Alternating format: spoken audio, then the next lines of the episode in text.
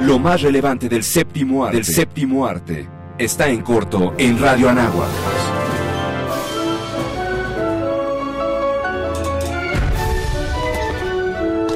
Toy Story 4. Papas fritas chicas y té en tu juguete. ¿Es una hebilla aburrida? Goody siempre ha estado seguro acerca de su lugar en el mundo y que su prioridad es cuidar a su niño, ya sea Andy o Bonnie. Bien, quédate con la, con la hebilla, porque yo voy a que jueguen conmigo. Adiós, Orly. Pero cuando Bonnie suma un reacio nuevo juguete a su cuarto, llamado Farky, un viaje junto con los viejos y nuevos amigos, le enseñará a Goody cuán grande puede ser el mundo para un juguete. ¿No tiene mejor un Buzz Lightyear? Se nos acabaron. Bueno, ¿y el que tiene ahí? No puedo, solo están de muestra, señora. Gracias de todos modos. Ven, Bonnie. Toy Story 4. Muy bien, ¿dónde está nuestro boss? Lo mejor del cine. Solo en corto. Radio Anáhuac. Al aire. Corte informativo. Radio Anáhuac. Eleva tus sentidos. Nacional. Le recetaron diclofenaco, le enviaron a su casa y murió. La CNDH responsabiliza al IMSS. Internacional. Chile exige visa de turista a venezolanos. Estos venezolanos que ingresaban como turistas a Chile no necesitaban pedir ese documento, uno de los factores que permitió su masiva llegada. Nacional. En Campeche descarta presencia de bacterias en sus playas. En 2019 una playa en el municipio de Champotón se retiró de la lista de las playas no aptas para uso recreativo. Informó Paco Trejo. Al aire. Corte informativo. Radio Anáhuac y noticias con sentido con Paco Trejo. Radio Anáhuac. X. Comenzamos una emisión más. Gracias por estar en este espacio. Hola, a Radio Anáhuac. N. De un primer bloque de música. Hola, ¿qué tal? Muy buenos días. ¿Cómo están? El 1670 de AM. Radio Nahuac. 1670 AM. Transmitiendo las 24 horas del día desde la cabina Don Jaime de Arocaso. XEANAH. 1670 AM. Una estación hecha y producida por la comunidad Anáhuac. Radio Nahuac. Eleva tus sentidos. Eleva tus sentidos. Eleva tus sentidos. Eleva tus sentidos. Hola, soy Alberto Ratia. Carlos Cañas. Ricardo Rangel. Rafael Molina. Marisol Huerta. Daniel Arandía. Oscar Gómez. Los halcones de la banca. Y estás escuchando Halcones Financieros. Atrapa el conocimiento bancario aquí, en Radio Anáhuac, 1670 AM. Amplía tus sentidos.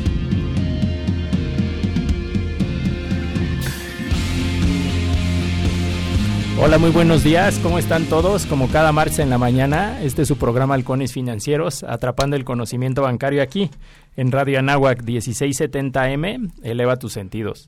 El día de hoy, como siempre, tenemos un invitadazo de lujo, pero antes de presentarlo como se debe, quiero eh, presentar en este caso a mis dos compañeros de, de vuelo el día de hoy. Estoy muy contento porque hay una compañera que normalmente nos acompaña por teléfono y ahora va a poder estar con nosotros aquí físicamente en cabina.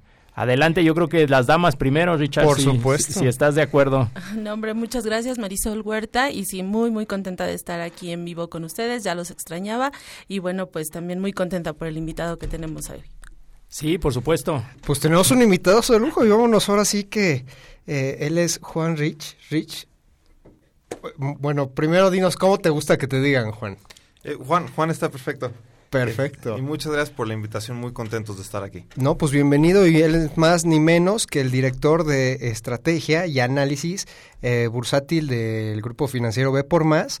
Y vaya, hicimos una, eh, una pequeña eh, video hace dos semanas ahí en, en, los jueves de bolsa de nuestros amigos de Grupo Bolsa Mexicana de Val Grupo Bolsa Mexicana de Valores y este y quedaron algunas dudas Juan nuestro público nos pidió muchísimo este pues que, se cubriera más información tenían eh, creo que eh, los, los, que estuvimos en vivo pues llenaste ahora sí que quórum ahí en el en el foro de este de jueves de bolsa.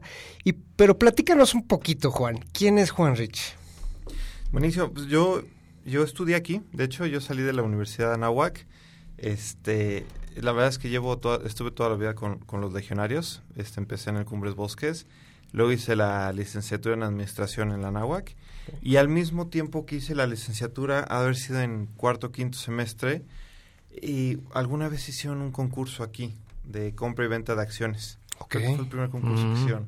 Ok. Este, y nos fue muy bien. Este, pasamos, de hecho, tuvimos luego una final contra otras cinco universidades. En ese entonces, este, lo auspiciaba una casa de bolsa y quedamos en segundo lugar. Bueno, yo y mi equipo quedamos en segundo lugar.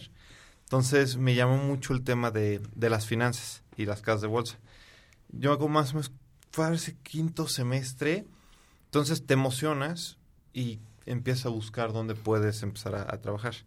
En ese entonces, eh, este, te pedían, bueno, yo no tenía el tema de la certificación, de la certificación de la figura 3. Ok. Entonces fui con un amigo este, a certificarme a la bolsa por, por nuestra cuenta.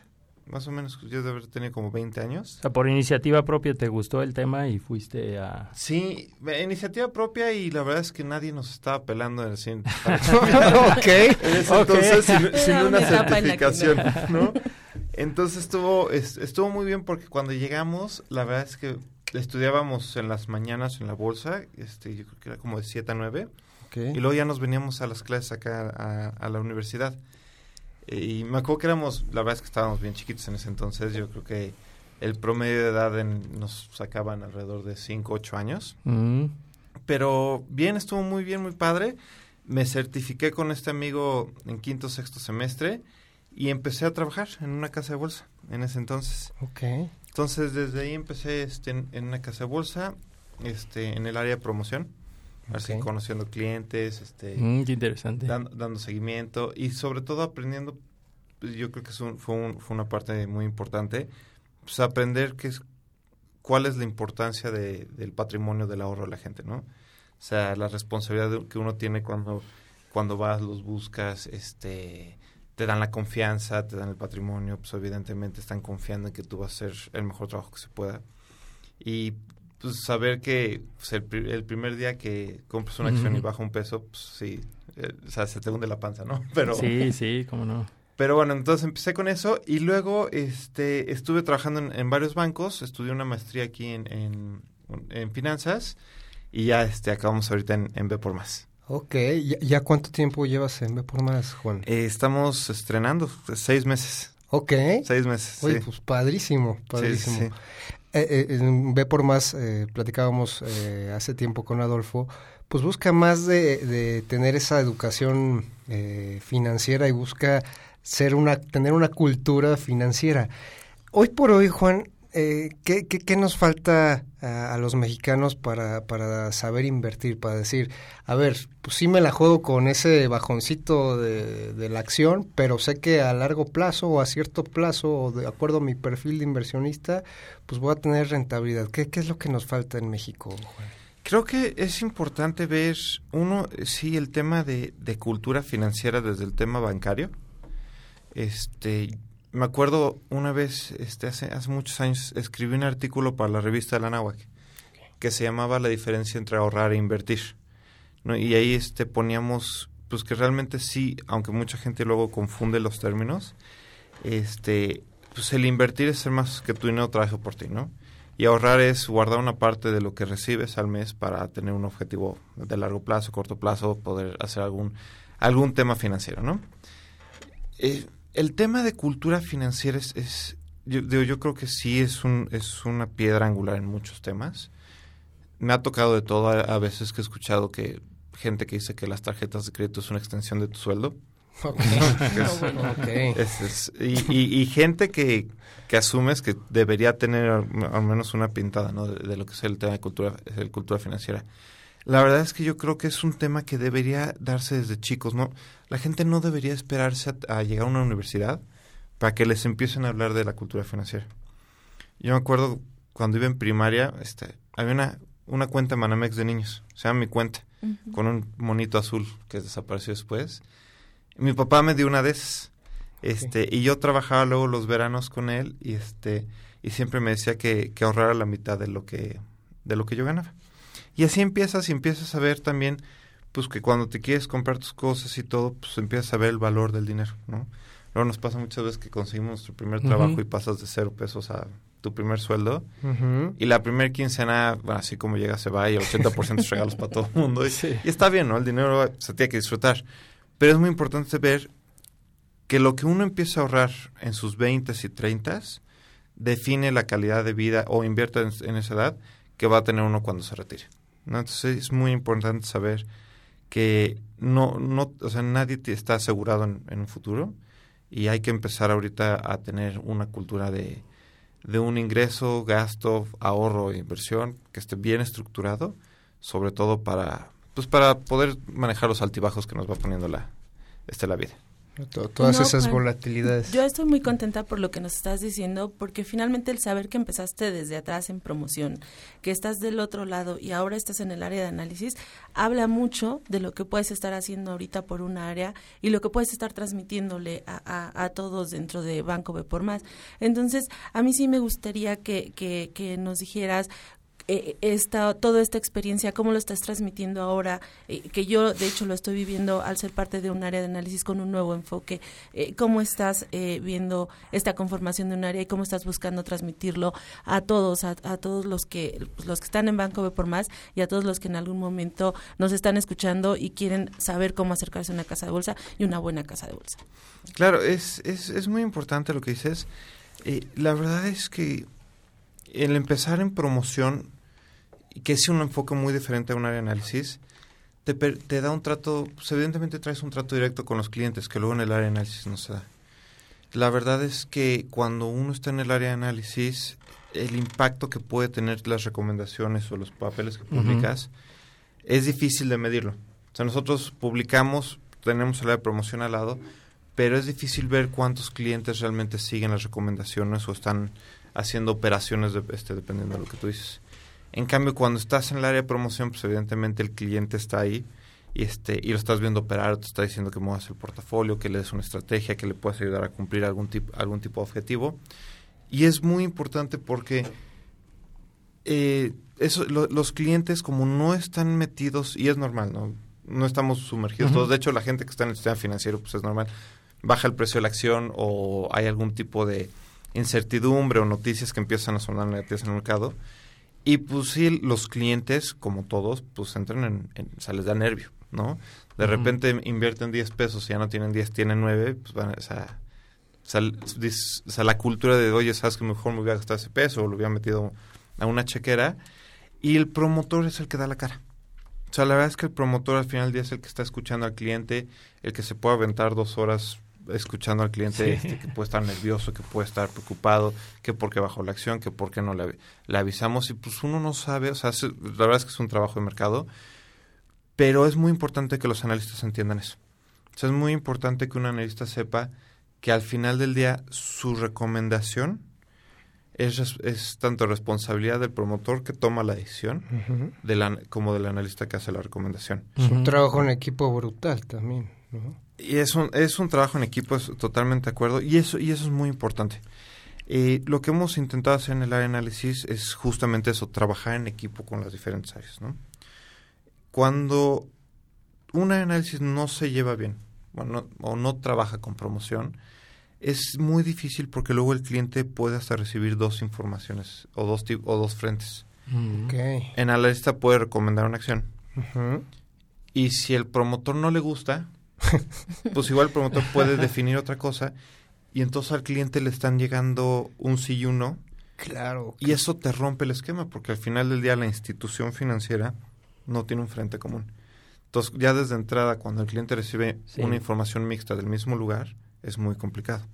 Entonces lo que estamos intentando hacer en el análisis es en primer lugar ser un área abierta, Ok. es decir, un área que trabaje en conjunto con promoción, con las mesas, con fondos, con la parte de requerimientos para riesgos este, del banco. Y entonces, una vez que nosotros ya trabajemos con la parte interior, empezar a trabajar más también con la parte exterior. Entonces, así podemos ser un frente común en la información que le llega al cliente y que todas las áreas sepan que pues análisis está atrás, ¿no? Que el día que el cliente quiera puede hablar con los analistas, que el día que el cliente quiera podemos ver esto una estrategia bursátil y esto nos ayuda porque igual y hay opiniones diferentes, igual al analista le gusta mucho una acción, igual al promotor no. pero cuando se entiende el punto común y el cliente des- o sea, entiende por qué uno sí y uno no, pero se trabaja en equipo, el mismo cliente recibe un valor mucho más y es un valor agregado y es un servicio al cliente y es una atención que no se está dando luego muchas veces en, en el mercado. Ok, eso es importantísimo porque esa sinergia, digo, ese puntito me, encantaría saber cuál, cuál es de, de a veces esa sensibilidad de que, a ver, pues yo te estoy recomendando esto, a lo mejor tienes a tus especialistas en sectores, tienes a tus analistas, pero yo creo que a medida que, eh, vaya, lo vemos muy natural a veces los que estamos dentro del, eh, de la parte financiera, de la bancaria, etcétera, que el análisis es la base fundamental de- del trabajo de, del- de los bancos, ¿no? Como bien decías, eh, el área a lo mejor de, este, de riesgos, yo creo que entender la sensibilidad del análisis como tal, ¿no? Para, para eh, irlo permeando poco a poco, pues es algo que no está dentro del mercado. Sí, fíjate que todas las áreas de riesgos también digo, tienen gente muy buena. La verdad es que el sistema financiero tiene gente muy capacitada. De hecho, nuestro sistema financiero en México es uno de los sistemas financieros con una estructura fundamental más fuerte. En términos de, de Basilea 3 y todos los requerimientos que nos piden, estamos muy bien planteados. Ha habido gente que trabaja mucho, se esfuerza mucho y al final del día va haciendo las cosas bien. El área de análisis al final del día es un área de servicios. ¿Por qué? Porque pues, al final de nosotros, nuestros productos es, es un producto de servicio. Entonces, generalmente las áreas de análisis se centran en la parte bursátil o económica y ese es, y esa es su caja de herramientas. Y está bien. Pero si tenemos gente tan preparada, este, si tenemos gente que está trabajando, que conoce, y el área de riesgos llegar a, en nuestro caso, ocupar variables económicas para ver sus estimados y ver sus, sus análisis de estrés, digo, para nosotros es, es un orgullo que se volteen y digan, oye, ¿sabes qué? La verdad, de tus estimados, cómo están viendo ustedes las cosas, y en base a eso ellos pueden trabajar sus escenarios de estrés, ¿no? Entonces, es, un trabajo conjunto. De hecho, en las mismas áreas de análisis, luego pasa mucho que el área económica y el área bursátil son como dos entidades diferentes, ¿no? Aquí tratamos de ser 360. Ok. Este, si el analista está usando el tema de, de proyecciones económicas, usa las, las proyecciones de, nuestro, de nuestra área de economista. Entonces, cuadramos los estimados fundamentales bursátiles con los económicos y entonces se vuelve toda una, pues una experiencia 360, ¿no? Un- como un empaquetamiento global, donde no importa el cliente qué ángulo esté tratando, siempre va a tener la misma información independientemente de, de por dónde llegue. Perfecto, pues vamos a un corte comercial, Juan. Estamos con Marisol, bienvenida. y pues manda comerciales, amiga. Este, pues sí, amigos, nos vemos en un ratito y bueno, recordar las redes sociales, por favor, tu, tu, bueno, la- eh, las redes sociales de aquí, arroba halconesfin, en donde vamos a estar eh, poniendo todo lo que nos está diciendo Juan, Juan Ruiz, director de análisis de B por Más, acerca del análisis bursátil, de la evaluación, qué es lo que viene y qué es lo más interesante de este tema. Regresamos, amigos. El tiempo es oro. Regresaremos con más conocimiento bancario aquí en tu programa Halcones Financieros. Saboreando la vida. Conoce la Ciudad de México, delegaciones, historias, leyendas, datos curiosos y su gastronomía y para sacarle jugo a la vida, una reflexión. Escúchanos. Saboreando la vida. De 1 a 2 de la tarde los miércoles. Radio Anáhuac. Amplía tus sentidos. Los siguientes contenidos no son responsabilidad de la Universidad de Anáhuac ni de esta estación. Hola, mi nombre es Renata y después de mucho tiempo, hoy regresé al lugar donde nací. Aquí aprendí a andar en bicicleta. Aquí pasaba las tardes después de la escuela. ¡Ay, Bruno! Ay, mi secundaria, el mercado, mi colonia. Estoy muy feliz de regresar. Y porque mi país me importa, ya actualicé mi domicilio y mi credencial para votar. Tú también notifica al INE cualquier cambio en tus datos y participa en las decisiones de tu localidad. INE. No esperes a que llegue la tormenta. Prepárate. Si hay alerta de ciclón tropical, toma tus precauciones. Desconecta todos los aparatos eléctricos y el interruptor de energía. Si tu vivienda es frágil o el techo es de material endeble, Identifica el refugio temporal más cercano a tu comunidad y trasládate allí. Sigue las recomendaciones de protección civil y mantente a salvo. Comisión Nacional del Agua. Gobierno de México. Dinos qué quieres escuchar. En Twitter, arroba y en Facebook, Halcones Financieros. Pues ya estamos de regreso. Estábamos hablando de comida. Se ve que es temprano. Nos está compartiendo Juan sus experiencias. Más de algunos no desayunamos, pero estamos muy contentos de tener a Juan Rich Rena. Él es el director de análisis y estrategia bursátil del grupo financiero B por Más. Y bueno, tenemos muchas ganas de, de, de hacerles distintas preguntas. Yo a lo mejor haría una para también eh, relacionar a Marisol con, con Juan, porque bueno. los dos están haciendo equipo el día de hoy. Pero si nos puedes platicar, Juan, eh, ¿cómo se forma o cómo, cómo integras un área de análisis y, y, y estrategia bursátil? ¿Qué, como que, qué, ¿Qué áreas o qué funciones realizan ustedes para los radioescuchas que a lo mejor no tienen tanta experiencia en este tema? Sí, claro que sí. Este, y digo, la verdad que bueno que Marisol aquí es parte del, del equipo de análisis de, del grupo financiero B por Más. Este, ella es la responsable de llevar todo el sector de, de consumo. Y empezamos con eso, ¿no? Sí, Generalmente sí, sí. tenemos analistas este, que se van definiendo por un tipo de sector. Ok. Es decir, hay una persona que se encarga de ver el sector industrial, okay. el sector de minería, el sector de construcción, luego tenemos otro como Marisol que es el sector de consumo, tenemos una persona que ve el sector de telecomunicaciones y aeropuertos okay. y una persona que ve el sector de finanzas y, y fibras. ¿no? Y lo que hacemos es, cada analista es responsable de dar cobertura, así decimos, una cobertura. De dar seguimiento, ¿no? De dar Ajá. seguimiento a un rango de emisoras que cotizan en la bolsa. Ok. Nuestro mercado eh, tiene alrededor de 142 acciones.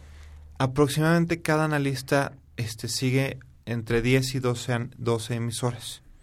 Es decir, cada analista tiene la responsabilidad de seguir 10 empresas. ¿Y, ¿Y por qué ponemos 10 o 12? Porque el analista tiene que conocer la empresa a profundidad. Claro. Entonces, ya un número más es, es complicado. Entonces, los analistas aprenden qué es la empresa, qué hace la empresa, dónde opera, este, dónde vende, si solo es en México, en Estados Unidos, este, de manera global, dónde viene, cuáles son sus costos más importantes, cuáles son sus márgenes, cuál es la utilidad, cuál ha sido la historia de la compañía en temas de, este, uh -huh. de números, uh -huh. este, cómo se ha ido desarrollando y este, quiénes son los principales funcionarios, quiénes son los directivos, cuál es la parte de gobierno corporativo, este, si la empresa eh, tiene productos en específico y lo más y, y lo más importante es cómo se va a ver esta empresa en los próximos cinco años.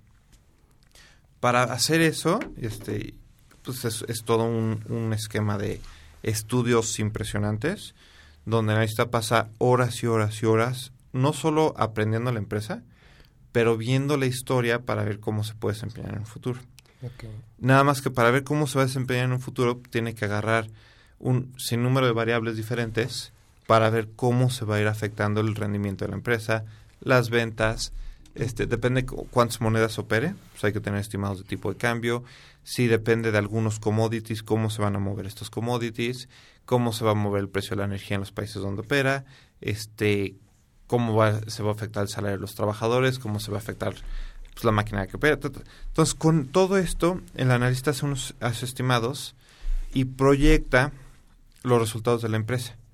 Una vez proyectando los resultados de la empresa, ya el analista puede hablar con alguien o puede emitir algún tipo de comentario de cómo está viendo la empresa hoy. Y esto es, es un, la verdad es que es un trabajo impresionante.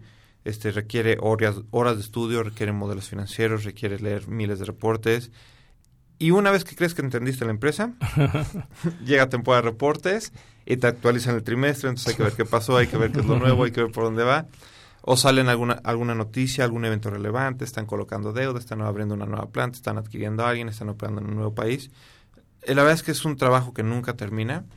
Y entonces, este, por eso en promedio un analista trabaja con entre 10 y 12 emisoras. Okay. Teniendo cuatro analistas cubrimos alrededor de 40, 44 empresas. Ok.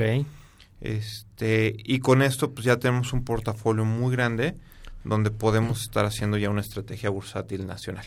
Ok. Interesante. En otras palabras, son los expertos a quienes les puedes preguntar cómo ven a la empresa, cuánto va a ser el precio de esa acción en un, en un futuro, en un determinado tiempo hacia adelante. Sí, eh, justamente es todo ese trabajo, este, luego se centra en un número. O sea, ya después de que el pobre analista se desveló, se acabó su Bueno, a veces ni tan pobre, pero sí es mucho No, trabajo. sí, es mucho trabajo, es mucho trabajo. este ya todo se centra en un número. Entonces lo que ven los clientes, lo que ve promoción es un número y una recomendación. Ahora aquí lo importante que ver y este y que hemos estado trabajando juntos es que tenemos dos ramas en la parte de análisis bursátil. Uno es la parte fundamental, que es el área fundamental, y otra es la parte técnica, que es el análisis de las gráficas y tendencias y movimientos que se van viendo de manera gráfica. ¿Qué sería el precio, Juan? Eh, que sería cómo se va distribuyendo el precio en el tiempo. Ok. Entonces, lo que nosotros intentamos hacer es el análisis, el analista fundamental generalmente proyecta su precio a 12 meses. Ok. Entonces hace todos sus números y dice, sabes que en 12 meses yo creo que la acción va a estar en X. Por lo tanto, puede ser una recomendación de compra, venta o mantener. Pero en esos 12 meses, la acción va a fluctuar, es- esperemos, hacia el precio objetivo de- del, del analista.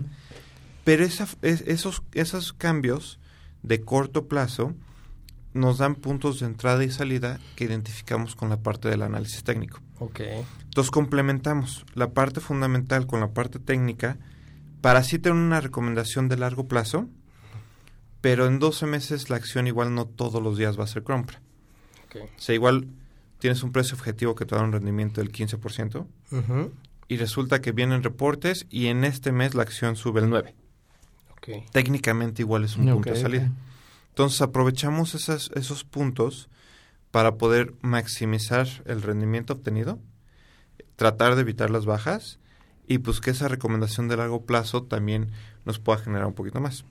¿Por qué? Porque si vemos el mercado nacional, eh, lo que se mide por el principal indicador de la bolsa, está en niveles del 2013. O sea, la verdad es que han Sí, sido... tuvo un descuento terrible, ¿no? Estos Sí. últimos. Pero nos ha dado meses. puntos muy buenos. Pongamos un ejemplo. Cuando ganó Donald Trump, yo me acuerdo perfecto, este, nos quedamos como hasta las 5 de la mañana en la oficina. Sí, sí, sí, pocos tal vez lo anticipaban, ¿no? Sí, no, este, nos fuimos, eh, publica, en ese entonces fuimos la primera casa de bolsa que publicó, nos fuimos a las 5 de la mañana, nos bañamos, regresamos, tuvimos una junta. Ok. Este, y sí hubo mucho pánico. La verdad es que la gente se pánico. El, eh, el indicador se fue como a 44 mil puntos. La gente que compró en octubre y vendió en agosto se ganó un 16%. Si hubieras comprado en octubre entonces, si estuvieras ahorita sin, sin darle un seguimiento o, o operar, estarías en niveles similares. Entonces, la estrategia a largo plazo es, es nuestra ancla, pero aprovechar los movimientos de corto plazo pues es lo que nos ayuda, ¿no?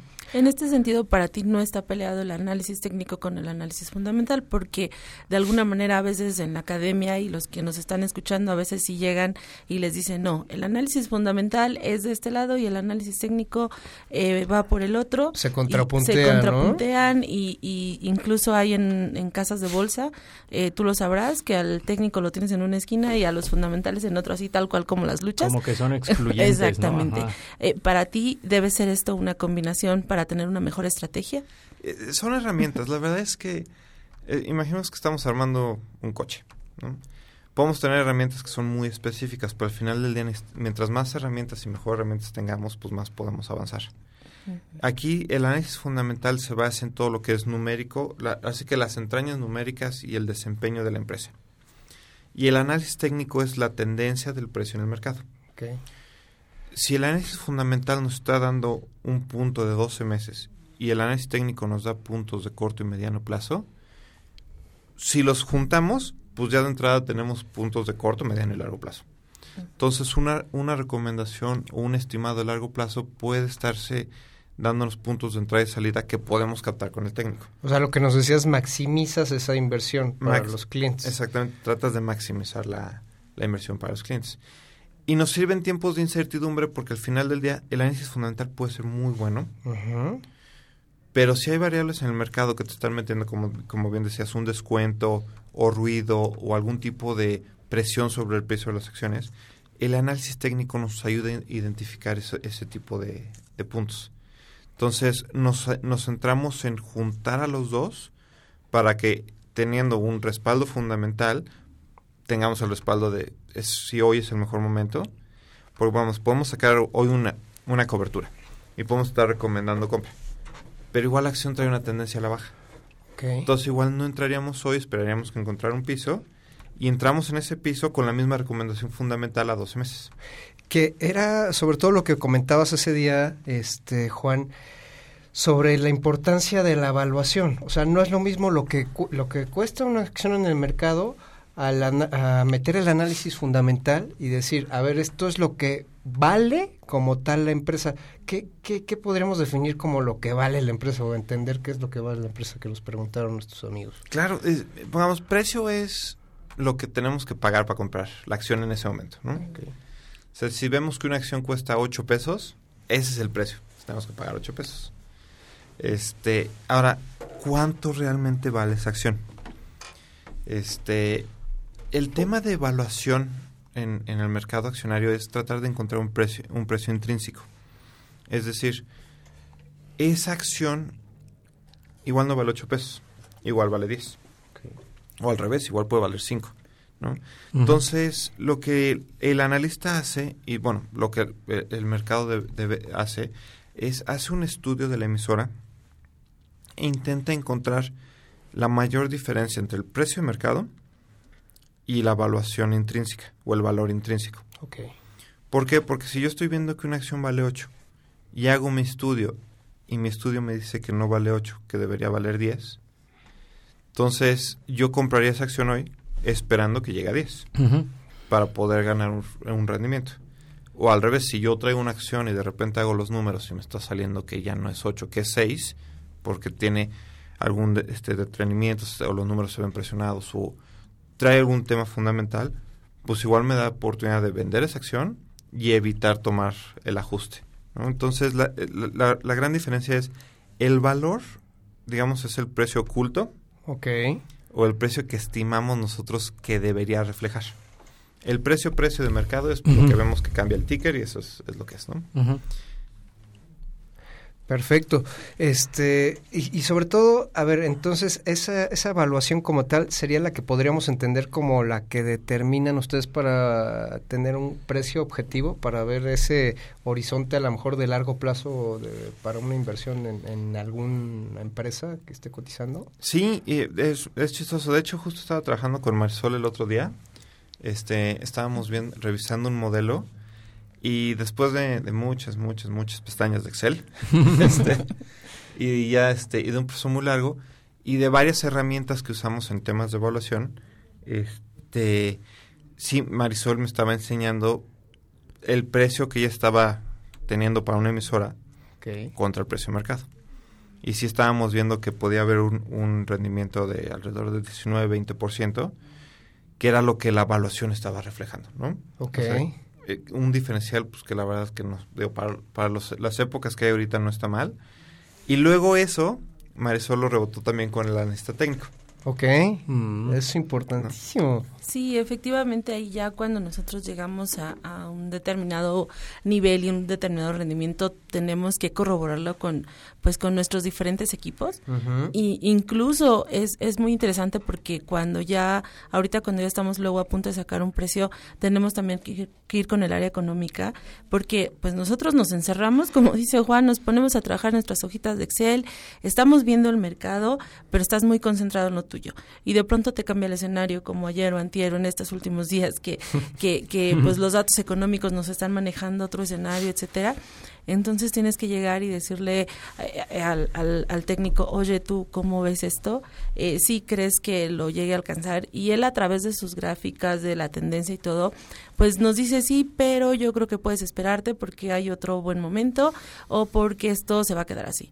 Y vas con el economista, este, ¿cómo ves las variables? ¿Crees que esto va a quedar así? Yo estoy asumiendo eh, tal PIB, estoy asumiendo tal inflación, estoy en mi tema, sobre todo que es consumo, eh, pues sí tengo que estar muy pendiente de datos de empleo, de datos de nómina, así todo lo que está surgiendo en el mercado, este, y que tiene que ver mucho con el consumidor. Eh, vas con el economista y te da un rebote. Aquí algo muy interesante que, ha estado haciendo Juan eh, con el equipo es reunirnos cada semana y no saben qué enriquecedor es eso porque al final eh, nosotros como analistas nos nutrimos de las otras áreas y podemos salir más a defender la, el precio.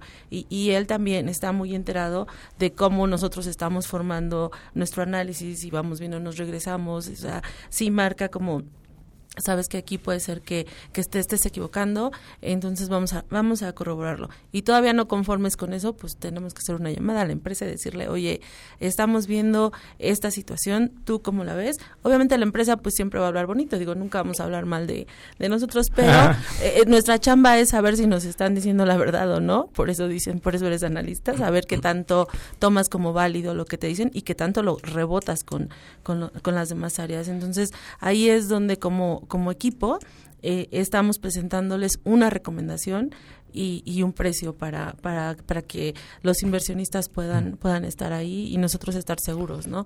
de, lo que hacemos. Estar cuestionando ahí a cada momento las empresas, a los responsables de relación con inversionistas, obviamente, ¿no? Que, que la información que votan cada trimestre sea fidedigna y el trabajo de ustedes pues es cuestionar, ¿no? Si, si les cuadra o no les cuadra esa... Exacto, digo, ahorita en este entorno, eh, que Juan igual nos comenta rato cómo, cómo lo estamos viendo, pues sí eh, decir, bueno, y sí seguiré, seguirá vendiendo la marca de café que estamos tomando ahorita, lo que dice que va a tomar, lo, que va a vender, perdón, este, o no es cierto, ¿no? ¿Qué tal que, qué tal que ya bajamos este el, el, tamaño, ¿no? A lo mejor antes compramos el grandote y ahorita estamos en el mediano y llega el chiquito y son comportamientos del consumo, del consumidor. Ahora, algo que normalmente nos, nos preguntamos, los que no tenemos tanta experiencia como ustedes en este tema de análisis eh, de empresas que cotizan en bolsa, al final para el inversionista, pues no diría de, a pie, pero el inversionista promedio, con las herramientas que ya existen, la asesoría de una casa de bolsa como ustedes o inclusive la información que hay en Internet, eh, ¿Debería ser fácil tomar este tipo de decisiones o al final es complicado, se requiere experiencia? ¿Qué haría o qué debería de ser un inversionista si quiere comenzar a invertir en la Bolsa Mexicana de Valores? ¿Ustedes qué recomendarían? ¿Qué te parece si regresamos con esa este, respuesta, Juan, en Marisol? En un momentito vamos a un corte comercial. Estos Halcones Financieros. Síganos en Radio Nahuatl 1670 AM. Eleva tus sentidos. El tiempo es oro Regresaremos con más conocimiento bancario aquí en tu programa Halcones Financieros. ¿Te gustaría practicar algún deporte? La Escuela de Ciencias del Deporte ofrece sus modernas y multitudinarias instalaciones. Contando con campos profesionales para fútbol, soccer y fútbol americano, un gimnasio, pista de atletismo, canchas de tenis, básquetbol y voleibol entre muchas otras. Para mayores informes, dirígete con el maestro Marco Antonio Villalbazo Hernández al teléfono 5627-0210, extensión 8440 y 8476. O visita nuestro sitio en internet www.anahuac.mx diagonal Ciencias del Deporte. Universidad Anáhuac, formando líderes de acción positiva. En Radio Nahuac nos gusta estar presente en todos lados. Síguenos en nuestras redes sociales. Facebook, Radio Nahuac. Twitter, arroba Radio Anáhuac AM. Instagram, Radio Anáhuac 1670. Ya lo sabes, Radio Nahuac. Eleva tus sentidos. ¿Sabías que el perezoso no es el animal que más duerme? Suele dormir entre 9 y 10 horas, sin embargo, el koala duerme 15 horas le sigue la cigüeña con 19 horas. Posteriormente, el león y el murciélago pueden dormir hasta 20 horas. Pero quien es el mandamás del sueño es el caracol, que llega a dormir una semana entera. Radio Anáhuac, satisfaciendo tu curiosidad. Dicen que los libros son objetos del pasado. Nosotros creemos que son un camino para revelar nuestro futuro. Te invitamos a escuchar charlas con café todos los jueves de 11 a 12 del día por Radio Nahuac en el 1670 de AM. Amplía tus sentidos. Dinos qué quieres escuchar. En Twitter, arroba halconesfin y en Facebook, Halcones Financieros.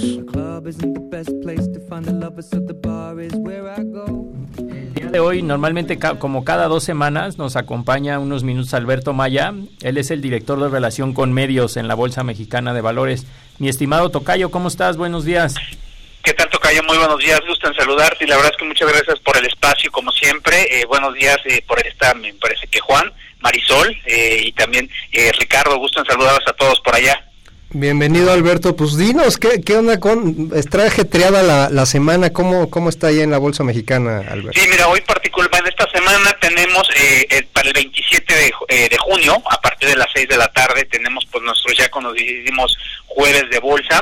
En esta ocasión nos va a acompañar Gerardo Paricio, él es el director de la Escuela Bolsa Mexicana, la verdad es que toda la experiencia por parte de Gerardo, él ya lleva un par de años al frente de la, eh, del área académica de, la Bolsa Mexicana de Valores y con mucho éxito. La verdad es que en esta ocasión él nos va a acompañar pues para platicarnos, para compartir una visión eh, integral de las finanzas, entendiendo desde todas sus aristas, de cómo podemos entender las finanzas desde los conceptos básicos hasta temas ya un poquito más eh, a- de mayor profundidad.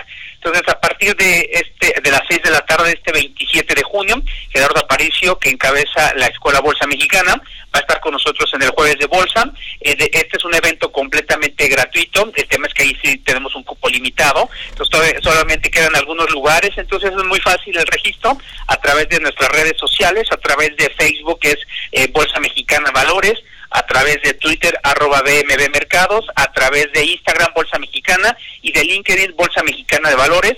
Es muy fácil, a través de una liga se registran, les piden llenar un, par de, eh, de nombre, un correo electrónico, descargan el código QR y esto es el que van a estar presentando el día jueves para poder tener acceso a la conferencia Una visión integral de las finanzas con Gerardo Aparicio, que es el director de la Escuela Bolsa Mexicana, y pues con este afán de justamente de aportar y de seguir eh, desarrollando la educación financiera en México, Gerardo que tiene todas las tablas justamente eh, en, el, en, el- en la parte de la impartición, en la parte de, de la educación financiera. Entonces en ello pues vamos a tener a Gerardo Aparicio y pues los esperamos por acá en este en este jueves de bolsa. Excelente, Tocayo, pues muchísimas gracias. Eh, ¿Quieres que te invitemos el próximo martes? Y, y- Sí, me, si con todo gusto, y para platicarles, la siguiente semana traemos cargadita de, de- eventos eh, que seguramente nos podrán nos podrán seguir a través de las redes sociales, de los live stream que vamos a estar haciendo, de dos días muy interesantes con varios temas que vamos a tener particularmente el miércoles y el jueves, que son dos temas eh, que suman muchísimo al tema del mercado de valores y tema de colocaciones. Entonces, pues bueno, si me permites, el próximo martes podemos platicar de estos cuatro eventos que vamos a tener dos eventos el miércoles y dos, dos eventos el día jueves. Entonces, pues vamos a estar un poquito cargaditos la siguiente semana. Sí, por supuesto, esta es tu casa. Estamos en Muchísimas gracias, contacto. Tocayo. Que tengas un excelente día y ab- abrazo a todos en la Bolsa Mexicana de Valores. Muchas gracias y un, un buen día para todos ustedes por allá. Gracias Alberto, estamos en contacto. Gracias, Alberto. Que estén muy bien. Hasta luego. Bye bye. Bye bye. Bueno, pues ahora sí, llegó la hora, como dicen, este, nos quedamos con una, una pregunta en el aire, Juan Marisol. Eh, ¿Es fácil eh, implementar toda esta valuación? A lo mejor yo, yo creo que la, la gente que nos está escuchando se asustó con, con este tema de 10 este, emisoras, pero para, para la gente normal, ¿es fácil, por ejemplo, agarrar una emisora y aplicar un poquito de esta técnica para realizar sus propias inversiones, Juan? Eh, La verdad es que ya hoy en día la información que tenemos, el acceso digital nos permite encontrar todo tipo de, de documentos. Este, de hecho, eh, a través de, la bolsa, eh, aprovechando que Alberto está aquí, este, uno puede descargar el- los XBRLs, que es básicamente la información de este, numérica de la empresa, los estados financieros, balance, estados de resultados, flujo efectivo. Y yo lo que, lo que les podría decir a la gente es, invertir o tener un contrato de casa de bolsa ya es, es- hoy en día es más fácil, ¿no? O sea, antes pedían mucho más requerimientos, era más difícil. De hecho, igual Alberto nos invitó la semana pasada a una, a una comida donde estaban celebrando que la bolsa ya tenía 2.000 emisoras en el SIC. Okay. Sí, sí. Que el SIC es el Sistema Internacional de Cotizaciones. Entonces, cualquier persona pues, puede estar en su, en su computadora o con su promotor y puede estar comprando emisoras que cotizan en Estados Unidos o, o en Europa, de manera global. ¿no? O sea, nombres de empresas muy grandes que puedes operar aquí. Y digo cualquier persona porque antes, para poder operar el SIC, uno tenía que ser un inversionista calificado. Ok. O sea, tenías que tener Mm. cierto nivel de ingresos, cierta, cierta experiencia, ciertas... Se te pedían un requerimiento que luego era muy difícil para, para algunas personas poder cumplir. Ok. Hoy en día ya es más fácil que la gente pueda operar, lo cual es una, una ventaja, pero pues como todo de- debe tener una, una responsabilidad, ¿no? En el tema de inversiones, muchas veces escuchamos, hay como un sentimiento de mercado que empezamos a escuchar, este, oye, fíjate en tal acción y va muy bien y cómo no sé qué. Yo creo que sí es muy importante que la gente, antes de hacer cualquier tipo de inversión, ellos puedan investigar en qué están, en qué están metiendo su dinero, ¿no? Ok. Y así como si llegara a un equipo, este, tres o cuatro personas diferentes y te dijeran, oye, ¿sabes qué? Vamos a abrir un, un negocio, pues dudo que te vayas con la primera que te diga con ojos cerrados. Sí, claro. Sí, sí. Entonces, aquí eh, tiene que ser igual. Este, así empiezas a escuchar mucho y te digan, no, está buenísimo. Digo, leer a qué se dedica la empresa, buscar un poquito de información. Este, las empresas, todas las empresas que cotizan en la bolsa tienen un, una parte de inversionistas en sus páginas web y ahí hay presentaciones corporativas, hay este, los estados de resultados trimestrales, el estado de resultado Ujú. anual, la parte... Y ahora, si uno no es financiero, porque luego hay términos, de repente las primeras veces que, que te metes esto lo Sí. abres y, y así como los doctores tienen su lenguaje los tienen su lenguaje, a los financieros no nos quedamos atrás y tenemos algunos términos que también son, son propios de- del, del sector, ¿no? Entonces de repente lo abres y dices, ay caray, pues ya hay muchas cosas que no entiendes. Para eso está este, para eso está el, el tema de, de promoción, de análisis de las casas de bolsa, para poder explicar un poco al cliente pues toda esta información y tratar de desglosar lo más sencillo que se pueda para que la persona que está tomando la decisión entienda en qué está, en qué está invirtiendo. ¿no? Eh, pongamos aquí, y este, lo hemos trabajado mucho en el área, hay analistas que son extremadamente buenos que, que te escriben una tesis doctoral increíble, pero el día que la agarra un abogado o un dentista, este, un arquitecto, un comunicador... Alguien que estudió otra profesión, ajá. Pues de repente va en el primer párrafo y ya dice, no, pues ya, o sea, ya, o sea, lo pierdes, lo confundes. Ujú. Entonces nuestro lenguaje tiene que ser muy sencillo, ¿no? O sea, tratar de que lo que tú estás haciendo lo entienda todo el mundo. Aparte que nos da gusto porque mientras más gente lo entienda, pues más te, más te van a buscar y más están ahí y más te preguntan. Entonces tu trabajo que ya tienes hecho, pues evidentemente lo puedes utilizar más, ¿no? Entonces yo creo que sí, la recomendación es invertir en el mercado de valores es, es, es muy emocionante. La verdad es que sí es muy emocionante. Este, el estar viendo cómo se mueve el precio de tu inversión, estar viendo que a veces vas para arriba, a veces vas para abajo, salió un evento relevante, te movió en el precio, la empresa publicó algo, se fue para otro lado. Eh, nada más si hay que hacerlo, este, obviamente hay que entender la responsabilidad de lo que estamos haciendo y que la gente sí intente este, investigar y que en su caso se apoyen, ¿no? La verdad es que eh, el, el sistema financiero tiene gente muy buena que está dispuesta a brindar todo este tipo de asesoría y que sepan que siempre va a haber alguien que los puede estar respaldando este tipo de decisiones. Oye Juan, y pues ahora sí que eh, la, la visión de, de B por más es eh, tener las tendencias, le han apostado mucho a esta difusión, a la revista de, de tendencias de, de mercado y ustedes ahorita para este segundo semestre tenemos mucho eh, riesgo eh, macro, micro, los reportes trimestrales. ¿Cuáles son las tendencias que ven ustedes en, en el mercado hoy por hoy, Juan? Eh, Es chistoso, cuando estábamos en febrero, que fue la, la época de reportes anual, las empresas en general, en, en, pongamos en México y en Estados Unidos, dieron guías muy conservadoras para el año. ¿Por qué? Porque sí se estaba viendo un tema de desaceleración global, sobre todo que era una desaceleración que estaba empatada, ¿no? De repente había este le bajaban estimados de crecimiento a Europa, la China, Estados Unidos, como que todo el mundo iba en la misma tendencia. Entonces las empresas dieron guías muy conservadoras porque hay mucha incertidumbre de cómo iba a estar el año. Lo que nosotros empezamos a ver en marzo fue que conforme salían los datos económicos, las cosas no estaban tan mal como se estaban pintando. De hecho, nuestro, nuestra, nuestra, nuestra área emitió varias estrategias para posicionarse porque creíamos que los reportes en marzo iban a estar mejor de lo que se esperaba. Y sí, cuando empezaron a Mm, reportar las empresas, este, pues empezaron a, a superar estimados, a superar las utilidades que habían proyectado, tanto en México como en Estados Unidos.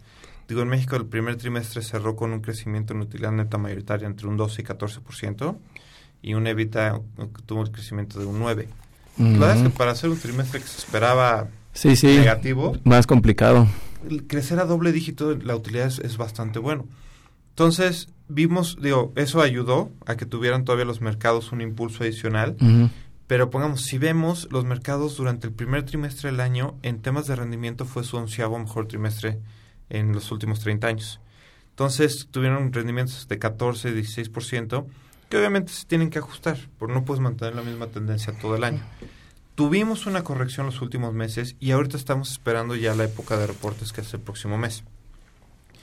De los últimos factores importantes que hemos visto, este, ya la economía de, China se está estabilizando. O sea, ha habido estímulos adicionales por parte del gobierno que eso hace que se, normalice la baja que tenía y pueda encontrar un piso.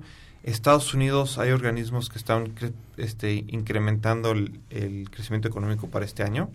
El último lo subieron de 2.7 a 2.8.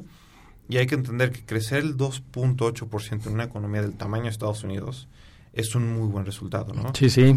La curva a largo plazo es de 2, entonces que sea arriba de 2 es bueno, crecer al 2.8 es buenísimo, o sea, vienes de un 3 pero sigues creciendo. Entonces, el tema que se escucha mucho es recesión.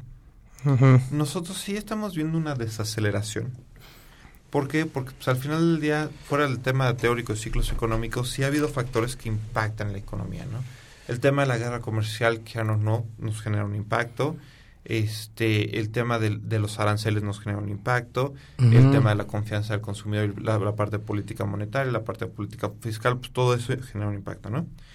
Pero al final del día, la recesión no, no vemos que tengamos una recesión en puerta.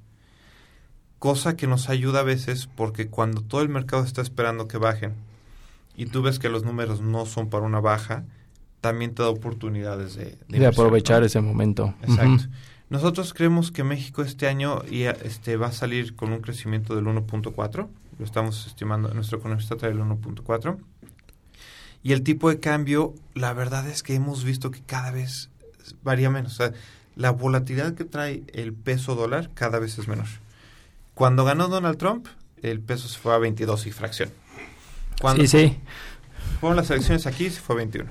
Cuando fue lo del aeropuerto, se fue a 20 ahorita con el tema de el último tema que vimos de los aranceles de Estados Unidos a México, llegamos a 19.83. Hoy estamos en 19.6 y esto fue hace un par de semanas. Los flujos de capital a México este año han casi sido del doble de lo que tuvimos el año pasado, tanto para la parte de renta fija y renta variable. Y algo muy chistoso es que las posiciones en Chicago están en máximos a favor del peso en tema mm. de, de, derivados. O sea que hay esa confianza implícita, o bueno, anticipan que no habrá un panorama tan complicado como a lo mejor algunos pudiéramos haber pensado hace unos meses. Eh, el primer año de, cuando hacemos un cambio de gobierno, generalmente en la economía se alenta. Por el tema del gasto, o sea, pues entra un nuevo gobierno, este, estás viendo el tema del gasto, tienes que reestructurar como cuando entras a una nueva chamba, pues igual el primer año. En lo que te adaptas, ¿no? Exacto, sí, sí. Este, pero la verdad es que tenemos este muy buenas, el tema de Banco de México es una institución muy muy sólida, este trae la parte este es, autónoma, este, trae gente impresionantemente capaz, en la parte de Hacienda también. De hecho, el otro día estuvimos con una calificadora y nos dijo que el tema de Banco de México y el tema de Hacienda, en automático ellos por la parte cualitativa les sube un nivel de calificación a México. Ok, mm, qué bien. el modelo les pueda dar una baja. Aquí traemos, el otro lado fue Pemex, no que Pemex, nos, baja un escalón, entonces neutralizan las instituciones. Pero al final del día este, tenemos muy buenas empresas en el país, hemos visto crecimientos importantes.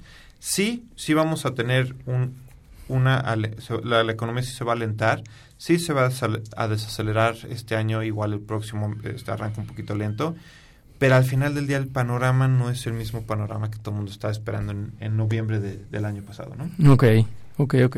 Oye, pues qué bien, es un muy buen, muy buen comentario. Temas bursátiles o la bolsa, entiendo que es bastante relacionado con tu comentario, pero específicamente cómo lo ven tercer trimestre, finales de año, el desempeño del índice de precios y cotizaciones.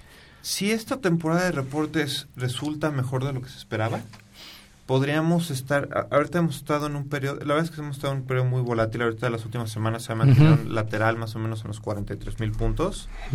La bolsa trae un descuento implícito en, el, en utilidades más o menos como de un 18 o 16%. En la parte de, operativa, en la parte del Enterprise Value, ahorita traemos un descuento como del 13% que generalmente pueden ser descuentos naturales de un 10 hasta un 15, cuando traes un riesgo adicional en el país, ¿no? Este, así como una empresa que cotiza poquito trae un descuento por volatilidad, pues el que nosotros estemos viviendo un cambio trae un riesgo país adicional. Si los resultados ahorita salen por arriba de lo que se espera, ese descuento, hay dos, o se hace más grande, o el mercado lo puede respetar y podemos tener una, una mejor tendencia. Si los resultados llegaran a ser muy positivos, podríamos estar viendo que este, niveles arriba de los 44, acercándose casi a los 45. Si el tercer trimestre se normaliza, podríamos estar haciendo piso en esos niveles. Y si cerramos el año bien, que, que creemos que puede ser un buen cierre para algunos sectores, no para todos, pero sí para algunos sectores, nuestro estimado ahorita está más o menos alrededor de los 47 mil puntos para, para cierre de año. Y por sectores, Juan, cuéntanos, ¿en dónde crees tú que, debemos estar? Eh, ¿Qué es lo que estaríamos recomendando para que los inversionistas eh, se ubiquen o se entiendan bien ah, en dónde sí nos ubicamos en estos momentos, en dónde no, eh, y, y, qué es lo que estaríamos viendo? este, la parte, pongamos, de sectores, el sector financiero la verdad es que tuvo un primer trimestre espectacular aún con toda la incertidumbre que teníamos, la carta de crédito ha estado creciendo a casi el 10% en lo que va del año. Este, y con una buena calidad de activos. De hecho, el índice de morosidad de este año está más bajo que en el mismo periodo del año anterior. No, es una muy buena noticia. Sí, tenemos un índice del 2.1 contra el 2.2. No es mucho, pero igual no esperábamos estar mejor que el año pasado. Exacto. creciendo al 10% la cartera. Entonces, las instituciones financieras en general tuvieron un muy buen trimestre y esperamos que siga, siga la tendencia en el año. El tema de industriales empezó un poco lento. La verdad es que el, tema del petróleo, algunos commodities, el tema de los aranceles, este, impactaron mucho las expectativas, precios y resultados. Entonces podremos ver una recuperación en ese sentido. Y el tema de consumo siempre ha sido un tema que es defensivo. No, o sea, la verdad es que es, son temas delicados, se escucha muy, muy difícil, pero aún en la, una desaceleración económica la gente generalmente no deja de, consumir, no deja de ir al súper. Digo, al final del día tienes que alimentarte tú y a, la familia, ¿sí, ¿no? Sí puedes bajar algunos productos, sí puedes migrar, igual ya no te vas a una tienda premium o una tienda media, te vas a tiendas más baratas, pero si una empresa tiene varios niveles y tiene todas las em, este, varios todos los segmentos, pues eso te puede dar, ¿no? La parte de subsidios que estaban esperando por parte de, la nueva administración, pues el tema de consumo también se puede ver este beneficiado por esto, sobre todo la parte del segundo semestre del año, ¿no? Entonces esos son como los sectores que tenemos ahorita eh, más en, en el radar. Bueno, pues estos fueron la, la visión de las tendencias de eh, la dirección de análisis y estrategia de Grupo Web por Más, eh, todo un gran equipo, la labor que, que han hecho y bueno, pues eh, creo que muy enriquecedor eh, la, la, opinión y la visión ahorita para los mercados y sobre todo para las tendencias a este segundo semestre. Eh, Juan, te agradecemos muchísimo que hayas estado con nosotros. Marisol, muchísimas gracias. Ahorita Marisol nos está, está de camarógrafa. Porque está estrenando. Es camarógrafa, analista. Exacto. Egresada de la maestría, locutora. Mamá, aparte también es mamá, entonces es toda una, una mujer hecha y derecha. Entonces, este también síganos en, en YouTube porque ahorita ese videito que nos está haciendo el favor de grabar Mari lo vamos a subir. Estamos iniciando en ese nuevo canal, ¿no? En redes sociales. En redes sociales. Juan, nuevamente, gracias, exalumno de aquí de, de la bienvenido. Pues literal, esta es tu casa, ¿no? Sí, muchas gracias por la invitación, la verdad estoy muy contento, tienen un programa padrísimo. Y pues bueno, cualquier cosa que necesiten, eh, aquí estamos. Pues ya sabes, aquí es tu casa, Mari. Muchísimas gracias. Muchísimas gracias a todos y la verdad, este, pues vean esto que estará eh, promocionándose Twitter, eh, Spotify y todo, todas estas redes que estamos estrenando y que nos va a dar muchísimo gusto estar subiendo y sobre todo, pues bueno, motivar la cultura financiera que es nuestra labor y es en lo que nos hemos estado abocando aquí en Halcones Financieros. Amigos, esto fue Halcones Financieros. Eleva tu sentido. Síguenos todos los martes de 7 a 8 de la mañana, 16.70 am nos vemos la próxima semana. El vuelo terminó por hoy. Halcones Financieros es una producción de la Asociación de Egresados de la Maestría Internacional en Banca y Mercados Financieros. Atrapa el conocimiento bancario aquí, en Radio Anáhuac, 1670 AM. Amplía tus sentidos.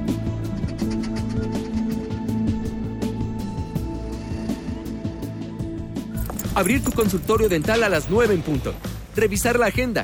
Atender a tus pacientes. Desinfectar el instrumental y reagendar las citas que quedaron pendientes.